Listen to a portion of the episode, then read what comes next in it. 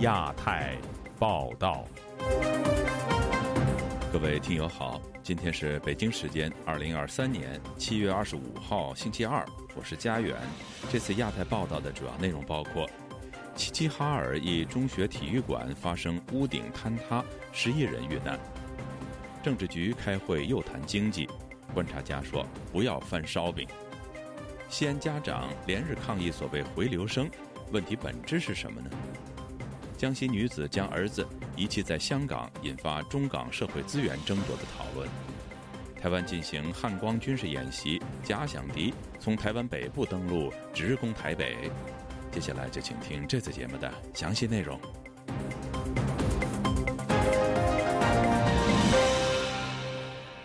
黑龙江省齐齐哈尔市第三十四中学体育馆发生屋顶坍塌事故，共造成十一人死亡。社交媒体上流传的视频显示，部分家长抱怨政府和校方与受害者家长沟通不够。下面是本台记者陈美华和升华的综合报道。据中国媒体报道，受伤和遇难者多为即将升上初三的学生，其中很多是学校排球队的成员。网上视频显示，有心急的家长在医院怒斥，只看到警察来维稳。政府和医院都没有将抢救孩子的情况及时通报家长。我是从外地回来，我估计可能是大概七点钟左右，七点多送的。现在几点？十二点。这么长时间，没有任何人给我们任何一个消息，没有任何一个工作人员，公安、教育局、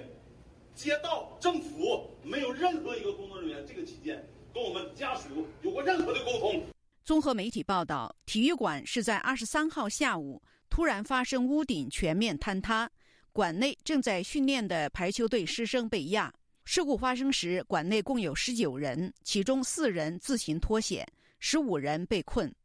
目击者张女士告诉媒体说：“事发体育馆修了很多年，今天当地一直在下雨，没想到楼就塌了。队员们都是从各年级选拔出来的。”前几天刚刚在外地比赛完，最近两天才回到学校。据央广网报道，经现场初步调查，与体育馆毗邻的教学综合楼施工过程中，施工单位违规将珍珠岩堆放在体育馆屋顶，受降雨的影响，珍珠岩沁水增重，导致屋顶荷载增大而引发坍塌。深入调查仍在进行中。教学综合楼施工单位责任人已被公安机关控制。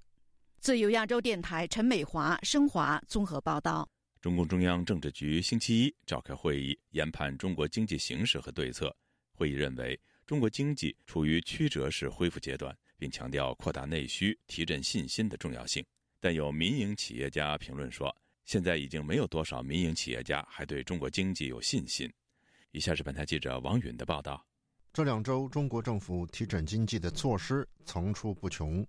根据中国官媒新华社的消息，周一的这次会议虽然没有出台具体的措施，但也指出了目前中国经济主要的问题和解决的方向。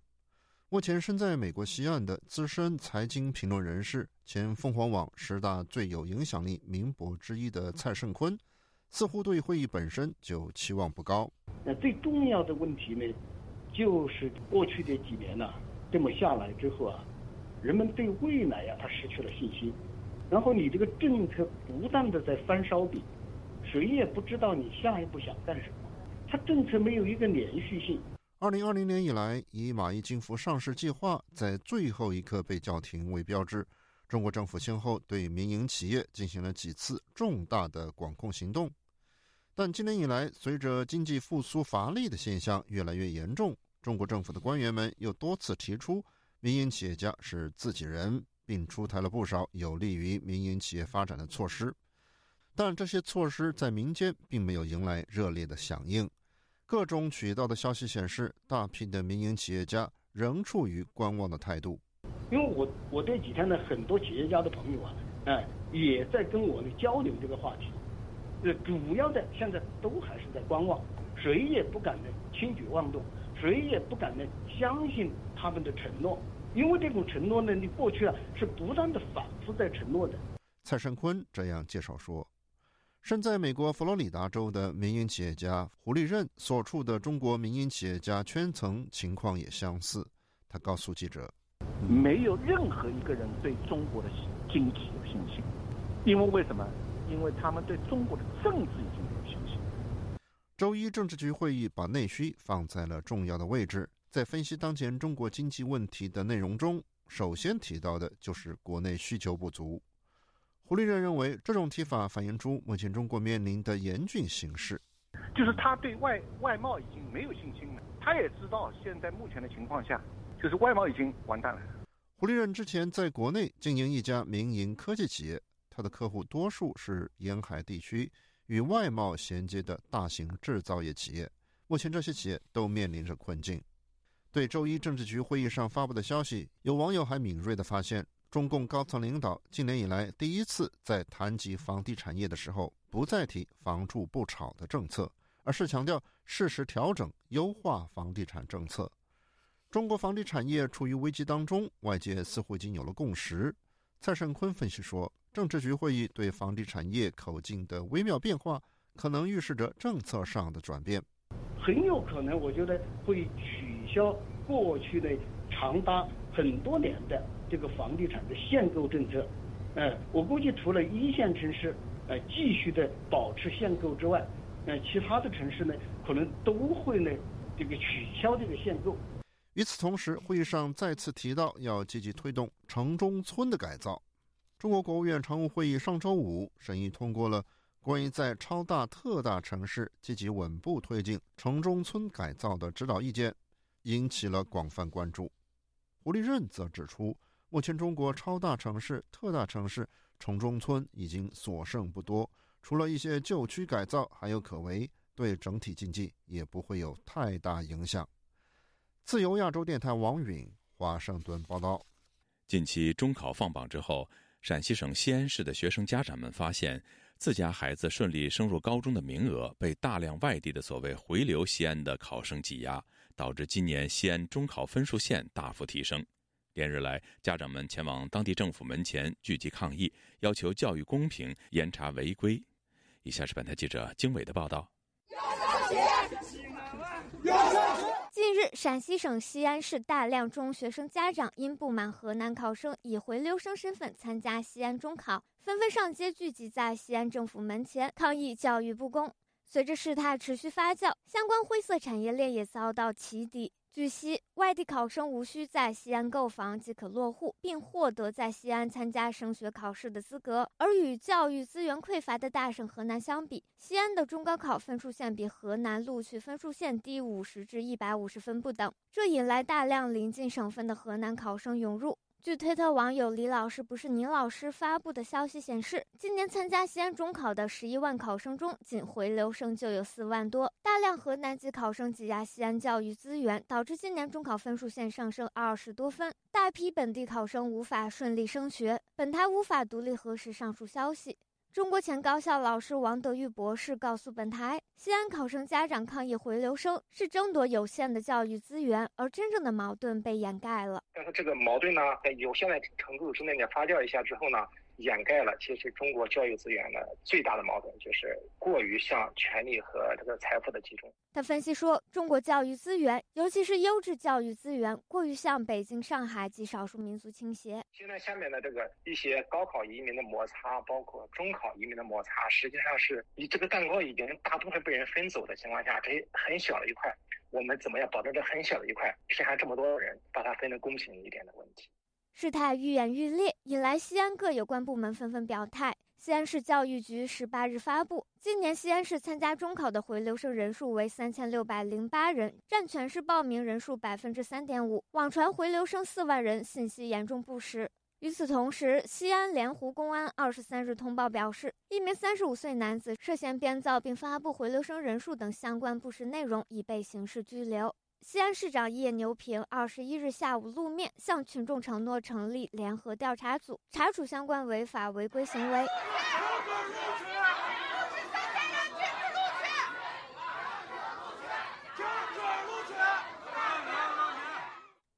旅美著名媒体人王健分析说。这就是内卷啊！河南只有郑州大学是二幺幺，那你现在不是二幺幺，你找工作很困难啊。所以大家都在想办法混到二幺幺去呗。陕西九八五二幺幺多啊，所以他们就跑到陕西去考试。用一个社会学的角度来讲，这就是教育资源不公的后果嘛。他认为，即使是各级部门出面安抚，仍不能根本解决教育资源分配不公这一本质问题。自二十一日起，西安警方连续三天通报，西安公安依法对三家涉嫌以造假方式为回流生在西安参加中考提供服务的教育机构及一家伪造国家机关印章为回流生提供虚假资格审查材料的补习学校进行了查处。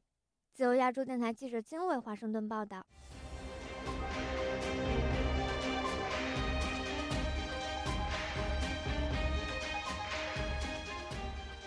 一名江西女子因为希望孩子能够接受更好的教育，带着她十二岁的儿子抵达香港后将其遗弃。事件引起中港两地广泛关注，网民在批评家长狠心的同时，中港社会资源争夺等问题也引发讨论。以下是本台记者陈子飞的报道。一名在香港出生但父母均为中国居民的十二岁双非男孩，上周随母亲乘高铁从江西到香港四天。他的母亲上周五称男孩身体不舒服，到医院登记求医后独自离开。男童看完医生后对医护人员说被父母遗弃。多家港媒引用消息表示，姓陈的男孩。在香港出生后，被父母带回中国生活，在香港没有亲人和朋友。又说，香港警方已经找到男童在江西的母亲，他承认把儿子遗弃。又说，希望儿子在香港接受良好的教育。香港特首李家超出访新加坡前，在机场回应事件，表示父母有责任照顾子女，不应该遗弃孩子。发生呢事呢，不但止令人係覺得心裏邊唔舒服。发生这种事不仅让人心里不舒服，更是非常不应该，不可以容许这种事发生。特区政府和警方正在处理向遗弃儿童是否有法律责任的方向调查，也希望男孩的父母会把遗弃的孩子领回去。双非的问题曾加剧中港社会矛盾。虽然港府在二零一三年已停止相关的政策，但清北京和港府的媒体报道。双非儿童的数目已经超过二十万。香港民主派前议员许志峰表示，这次事件与当年香港社会对双非问题的担忧吻合。现在中港的关系不对等，以爱国为先，以中为尊，可能鼓励一些人用不同的手段占用香港的资源。政治嘅意识形态喺呢度都有好大嘅影响。政治意识形态有很大的影响。亲北京政党和港府官员存在谈香港要与中国融合，经济、生活文化。均要以中国大陆优先，否则就是不爱国。这件事可能是爱国者治港的副产品。中国居民以为来港后，港府会优先处理他们的问题，不一定只限于双非的一群，其他民众可能也以为可以滥用香港的制度和社会福利资源。时事评论员刘瑞孝表示，双非的问题背景复杂，事件暂时可以视为个别的个案，但要留意可能因此引发的后遗症。暂时不会引起很大量的遗弃儿童的事情出现，但是从观感上面呢，很多联想就会出现。如果处理的不好，香港人就会觉得香港政府有没有保护香港人的利益，还是倾向国内的利益？如果国内纵容这样的事情的话呢，更引起香港人对现在的治港政策会不会有更多的疑虑？经济学者施英表示，能到香港产子的双非家庭以中产收入或以上为主，事件某程度上代表中国中产对前景的担忧。在中国的大部分人，他们仍然把后代当成了最重要的资产。中国中产阶级这一帮人绝对不傻，觉得现在的中国整个经济萎靡，对中国政府已经失望透顶，对中国的社会保障制度，对他们下一代拿到什么已经绝望，加速的把财产、把人往外转移，是到了动用孩子在西方国家还有香港的这种有女居留身份啊，作为一种避风港的时机。就亚洲电台记者陈志飞报道，台湾军方从二十四号开始举行汉光军事演习。然而，演习前，中国已先行模拟对台发动一波信息战。近期，台湾媒体爆出所谓台湾在美国的压力下研制生物战剂的新闻。虽然台湾官方予以了驳斥，但相关信息仍然透过中国宣传管道四处传播。台湾国安人士评估说，不排除这是中国在模拟进行所谓“假旗”行动。以下是本台记者黄春梅发自台北的报道。一位匿名的台湾国安高层人士向媒体透露，这一波模拟信息化战争的起始点就在中国国家主席习近平这个月六日视察东部战区之后。另一名不愿透露姓名的台湾国安官员指，操演假旗行动是找一个假理由，炮制一套故事，作为发动战争或侵略的理由。他指出，首先看到解放军大校严淑君在个人社群直播，声称在台湾的 P4 实验室研发生物战剂，是因为台湾和中国基因相同。他甚至还故意连结伊拉克也曾发现大规模毁灭性武器，所以美军必须要介入。紧接着，七月十一日，对台特定账号平海关岛社群也抛出蔡英文当局被揭露研发生化武器。岛内网友提醒不要忘记伊拉克。他认为这样的叙事方式在指控台湾因为发展生物战剂，所以很可能后续会引发军事行动。十一日当天，解放军派出了共机三十八架次，共建九艘次扰台。这名国安官员示警，这其实是一套剧本，可能透过几次不同的联合作战演习，比方先放一个假讯息，然后同时间做后续的军事行动，把它加成一套联合作战演练。过去这几天的验证有依照此形态进行。台湾的国防安全研究院代副执行长沈明世在一场媒体简报分析，中国操演假期行动有三个目的：首先是制造台湾内部混乱，其次是分化台湾与其他国家的关系，例如所谓的“以美论”，就是要分化台美关系。三个假期行动其实它在塑造。塑造他未来如果对台湾采取军事行动的正当性跟正义性。沈明是认为，中国面临内忧外患，所谓的百年大变局，在外部环境方面，包括美日韩以及华裔美国人对中国不信任度比例持续提升；在内部方面，中国青年失业率飙升，中共对政权不安全敏感度增高。加上近期解放军火箭军副司令吴国华过世，死因众说纷纭。此外，火箭军司令李玉超缺席六月底上将晋升典礼，这是非常罕见的现象。台北海洋科技大学副教授吴建中接受本台访问时表示。中共利用错假信息配合在地协力者、意见领袖散播，这已经是标准作业程序。差别是以前可能是呃这个选举前，现在其实还没进入到选举热战，他们已经可就透过不同的方式进行各种的骚扰嘛。自由亚洲电台记者黄春梅台北报道。台湾将在明年一月份举行总统大选，现在各党派都在摩拳擦掌为选战做准备。上次大选后。处于四分五裂状态的蓝营能否整合的问题是影响选情的关键。国民党全代会上，国民党的总统参选人侯友谊和上一次拿到五百多万票的韩国瑜同框，展现了大和解气氛。有学者研判，蓝营整合七八成了，只剩下郭台铭这个未爆弹。以下是本台记者夏小华发自台北的报道。中国国民党二十三号在新北市召开全国党员代表大会，党主席朱立伦对台下的党员说：“我们本党征召侯友谊同志作为中华民国第十六届总统候选人，赞成的请起立。”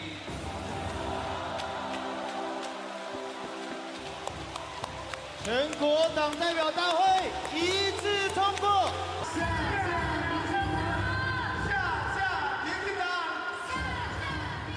朱立伦这次强调，只要团结，没有什么不可能；只要不团结，就变成什么都不可能。朱立伦指出，国民党坚持九日共识、一中各表，反对台独，反对一国两制，主张亲美、友日、和陆，绝不像民进党要把台湾变成世界民主国家的麻烦制造者。这是关乎和平与战争的选择。侯友谊曾经在七月三号受访时，首度对九二共识表态。当时他说：“我接受合乎中华民国宪法的九二共识，不是一国两制的九二共识，更不是蔡英文污名化的九二共识。两岸互不承认主权，互不否认治权。”不过，侯友谊二十三号在国民党全代会致辞时没有提九二共识。侯友谊说：“捍卫台湾民主自由，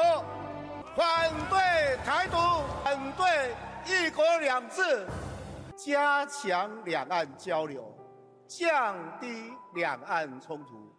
让台湾远离战争。侯友谊也主打战争和平牌，提到当年经历八二三炮战，中美断交，但是国民党领导中华民国在风雨困境中全力发展经济，将台湾打造成亚洲四小龙，选对党，台湾就会繁荣和平。国民党征召侯友谊有意参选的郭台铭动向令人关注。郭台铭刻意在国民党全代会召开时，在个人脸书发文说：“虽千万人吾往矣”，为可能的参选埋下伏笔。前高雄市长韩国瑜、台中市长卢秀燕到场时，侯友谊热络的搭肩握手。外界解读：秃子、汉子、燕子和解，只缺郭子，也就是郭台铭。但场外仍有韩粉聚众高喊：“初选不公，韩国瑜选总统。”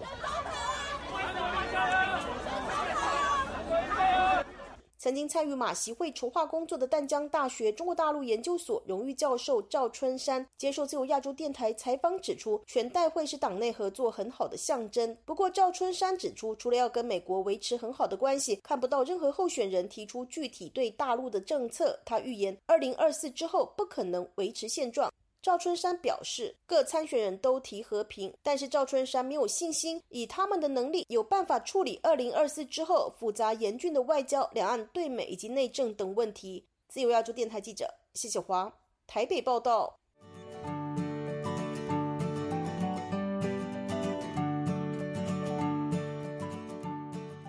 加拿大政府内部的一份文件显示，早在八十年代，情报单位就对北京透过影响加拿大华人社区、企图干预加拿大事务的问题提出警告。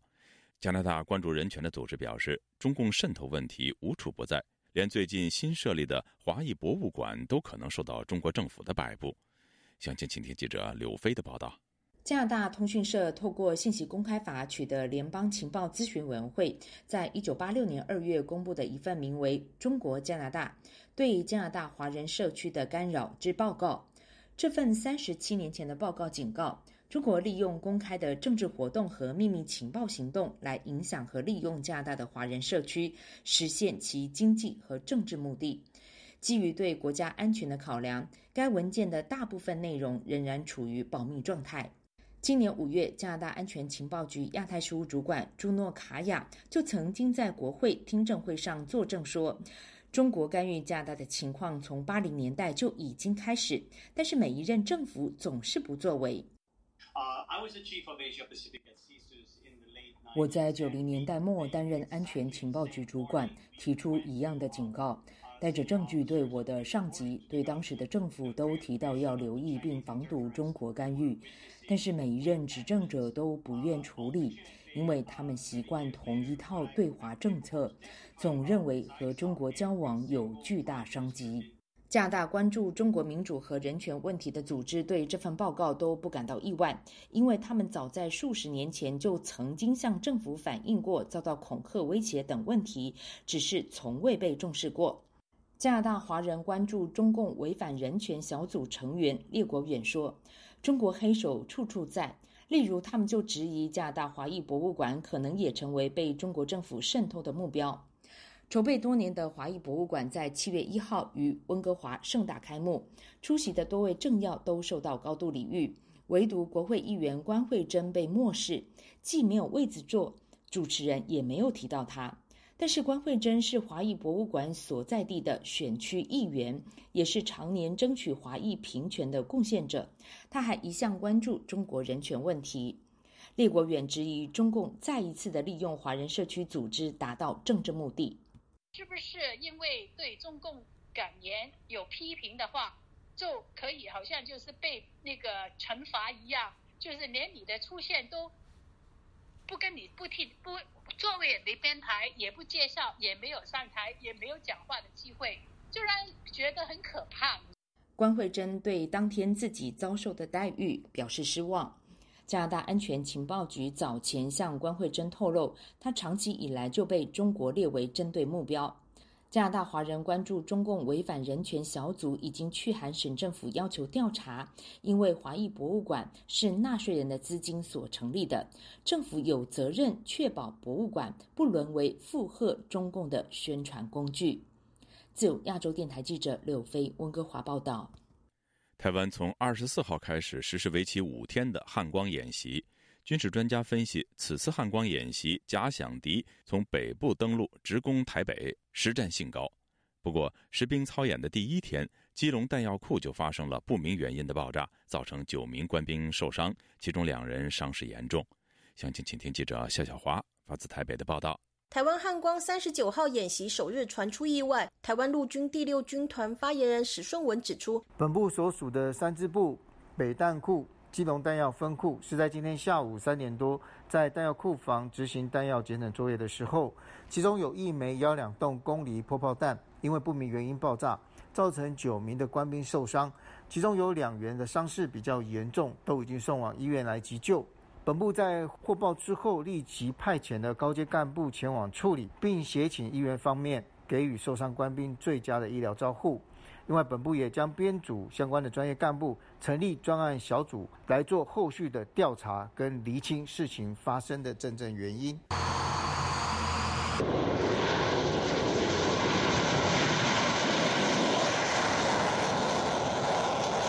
二十四号上午，F 十六 V、IDF 金国号、幻象两千战机等空军各机型以及 C 幺三零运输机从各个基地起飞，操演战备转场，验证战力保存效能。桃园则有教招动员报道编程，不少女性参与。第五作战区深港海滩则进行主角设置即战地编程。台湾汉光演习前夕，台湾国防部发布侦获了中国解放军机十一架次，解放军舰六艘次。在乌俄战事中，乌克兰首都基辅遭到俄军猛攻。中华战略前瞻协会研究员接种接受自由亚洲电台采访指出，这次汉光演习在国土防卫部分有不同的面貌，主要侧重大台北，在淡水河两岸三地攻防演练实战化程度高。接种说，淡水河两岸的沙仑、巴黎、台北港。同时还有桃园机场跟竹围海滩，代表着国防部在整个想定当中，它是整个对北台湾从桃园到淡水这一段，共军最可能在这个地方登陆，以便快速进攻台北市的这个区域，它其实是以这个作为主要的模拟的场景。